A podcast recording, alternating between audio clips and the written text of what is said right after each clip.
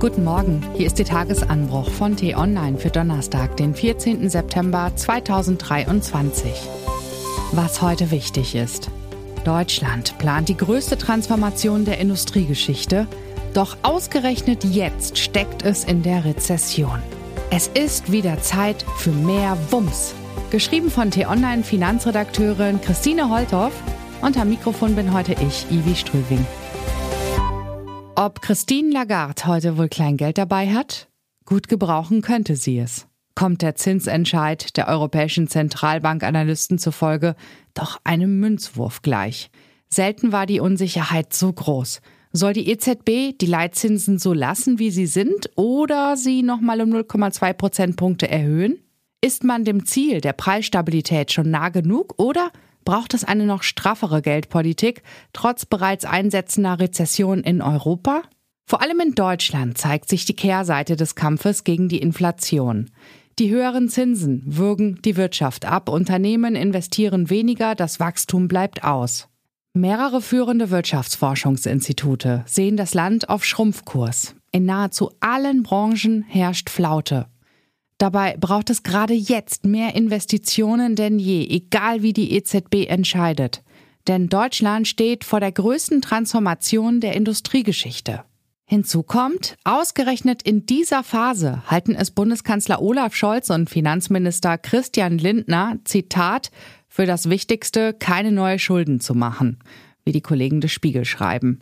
Oder zumindest nicht allzu viele. 16,6 Milliarden Euro neue Schulden will die Bundesregierung aufnehmen. Das sind etwa 30 Milliarden Euro weniger als 2022. Entsprechend mickrig soll auch ein Instrument ausfallen, das immerhin ein, zwei vielversprechende Maßnahmen enthält. Das Wachstumschancengesetz. Sieben Milliarden Euro soll es in diesem Jahr umfassen. Zum Vergleich, die USA nehmen für ihren Inflation Reduction Act, der insbesondere Anreize für grüne Technologien setzt, 1,2 Billionen Dollar in die Hand. Der deutsche Weg sei wie, Zitat, mit einer Wasserpistole gegen Godzilla anzulaufen, lästerte kürzlich Christian Kuhlmann, Vorstandschef des Chemieriesen Evonik im ARD-Talk Hart aber fair. Dabei könnte man auf eine Waffe zugreifen, die deutlich mehr Power hat. Den Scholzen Doppelwumms in der Corona-Pandemie auch bekannt als Bazooka. Offiziell heißt das Konstrukt anders. Wirtschaftsstabilisierungsfonds. Doch das klang wohl selbst dem Worthülsenakrobaten Scholz zu sperrig. Den einstigen Fonds für Corona-Hilfsmaßnahmen hatte die Bundesregierung in der Energiekrise reaktiviert und mit 200 Milliarden Euro an Kreditermächtigungen ausgestattet. Doch weil die Preise für Strom und Gas inzwischen wieder stark gesunken sind, sind äh, davon noch satte 150 Milliarden Euro übrig. Man könnte auch sagen, die Bazooka liegt ungenutzt im Schrank. Dieses Geld wäre gut angelegt, wenn man es jetzt nutzt für mittelfristige Investitionen, um strukturelle Probleme in den Griff zu kriegen, sagte Jens Südekum, Professor für International Economics an der Heinrich-Heine-Universität Düsseldorf, im Politikpodcast Lage der Nation. Mangelnde Digitalisierung beispielsweise, die vor allem kleine und mittelständische Unternehmen im internationalen Vergleich zurückwerfe. Es brauche jetzt eine echte Investitionsagenda, bei der richtig Geld auf den Tisch gelegt wird. Geschieht das nicht, spielt Deutschland nach Ansicht des Ökonomen wirtschaftlich bald keine Rolle mehr. Die Sorge ist nicht unbegründet. Jetzt ist die Zeit, in der die Weichen dafür gestellt werden, wer Weltmarktführer in den Branchen der Zukunft wird. Siedeln sich Unternehmen mit neuen Geschäftsmodellen in Deutschland an oder gelingt es den bereits ansässigen Firmen, sich grün und digital zu wandeln, geht es auch mit dem Wachstum wieder bergauf. Die Klimaziele zu erreichen ist nicht nur aus ökologischen Gründen geboten, es ist auch nötig, um ökonomisch an der Spitze zu bleiben. Ein sinnvoller Hebel könnte die im Wachstumschancengesetz enthaltene Investitionsprämie sein.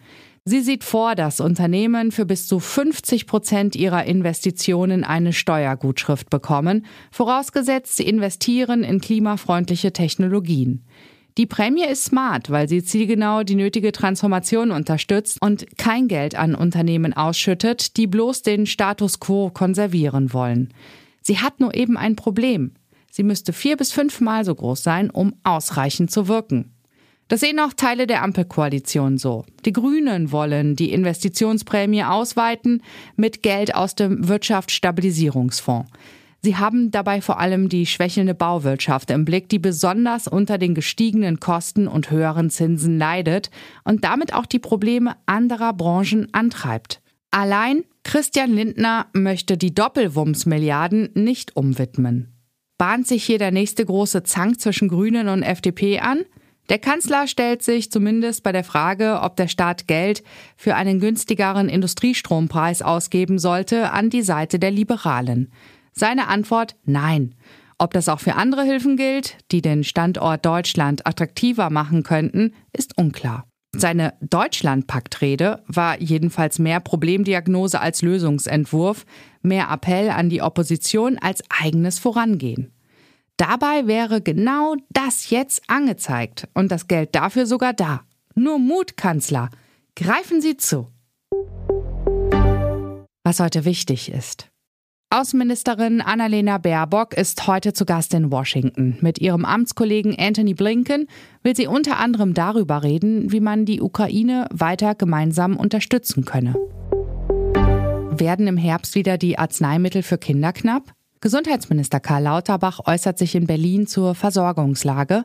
Der Bundestag hatte im Juni ein Gesetz gegen Lieferengpässe beschlossen, das die Preisregeln für Kindermedikamente lockert. Und nicht erschrecken.